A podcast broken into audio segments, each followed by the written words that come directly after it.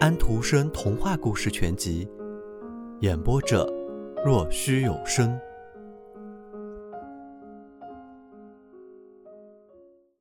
跑得飞快的东西，设了一个奖哦，设了两个奖，二奖和头奖，奖给跑得最快的，不是指某一次比赛，而是全年中跑的速度最快的。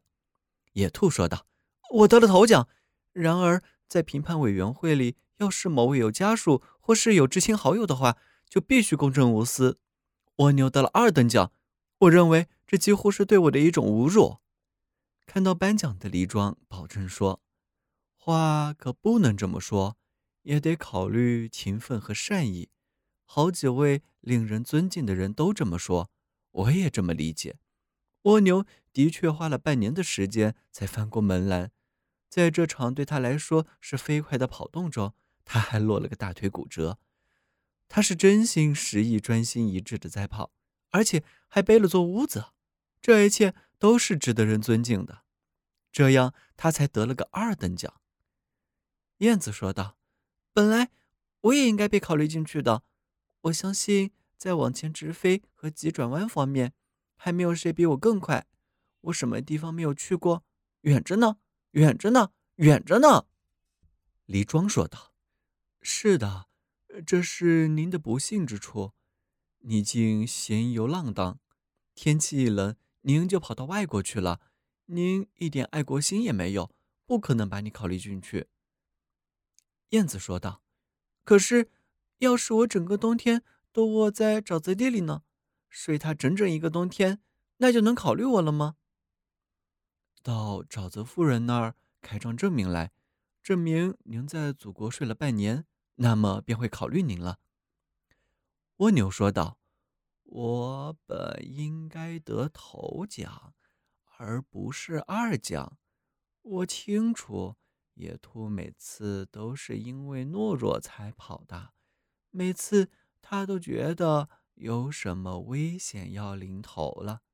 相反。”我每次跑都是有一种使命感，在完成自己的使命时，还挂了彩、破了脚。要是真有谁得头奖的话，那应该是我。不过我不借题发挥，我瞧不起那种事。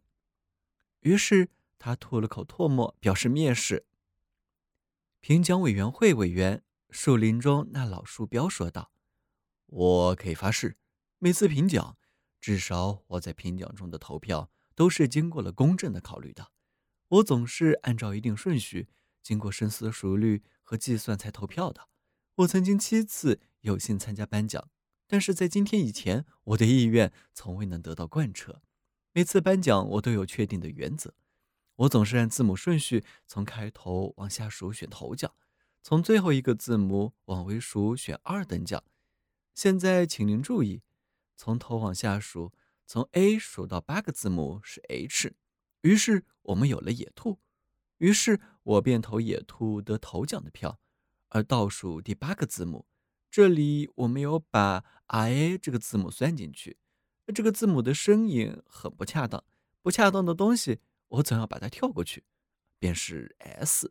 因此。我便投了蜗牛的二等奖，下一次比赛，I 该得头奖，R 该得二奖。办什么事情都得讲规矩，自己总得遵循一定的原则。骡子说道：“他也是评判委员。本来我要为我自己的头奖投一票的。要是我不在评判委员会的话，不应该只是考虑我们跑得多快，别的条件怎么也该考虑。”譬如能拉多重，不过这一次我不强调这一点，我不强调野兔在奔跑中的那种机智，也突然一闪身子跳到旁边，引导别人从哪里跑入歧途的小聪明。啊不，还有另一件大家也都不应该忽略的，那就是人们称之为美的东西。我看见了野兔那美丽而长得匀称的眼睛，看着这双令人赏心悦目啊，阿强那双眼多么长！我觉得我好像从他那里看到了我小时候的情形，于是我投了他的票。苍蝇要说话了，嘘，我不打算长篇大论，我只想讲一点。我知道我不止超越一只野兔，不久前我还压断了一只小野兔的后腿呢。我歇在列车最前头的火车头上，我常这样干，这样便可以最清楚看到自己的速度。一只小野兔在前面老远的地方跑，它没有想到我在那上面，最后它不得不转了个弯跑，于是它的后腿便被压断了，因为我歇在那上面。野兔倒下了，我还继续朝前奔跑。难道这不正是胜过了他了吗？不过我并不需要什么奖。野玫瑰心里想到，但是他没有讲出来。我以为，他天性话就不多，尽管他说说自己的意见也是好事。我认为阳光应该有获得头奖的殊荣，连二等奖也该归他。他一下子就飞完从太阳到我们这里那么遥远的路，还那么强烈，让大自然因此而苏醒。它有这样一种美，上面玫瑰都由它而泛出红色，散发出扑鼻的芳香。高贵的最高裁判当局看来根本没有注意到这一点。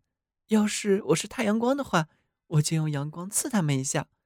不过这只会让他们发疯，他们终归还是要发疯的。我什么也不说。野玫瑰这么想到：“树林和平万岁，开花香味扑鼻，散散心吧，在传说和歌声中生活。不管怎么说，阳光比我们这一切东西的寿命都要长。”蚯蚓问道：“头奖是什么？”他睡过了头，到现在才赶来。骡子说道：“是免费进入菜园子。我建议设这样的头奖的，野兔必定会得到它。”我作为一个有头脑、有影响的委员，合理的考虑了对奖品的获得者适用的问题。现在照顾到了野兔的需要。蜗牛，它可以坐在石头围墙上舔苔藓和阳光，还可以在今后被接纳为评判速度委员会的高级成员。在人们所谓的委员会中，有一位专家是件好事。我可以说，我对未来有很高的期望。我们已经有了一个很好的开头。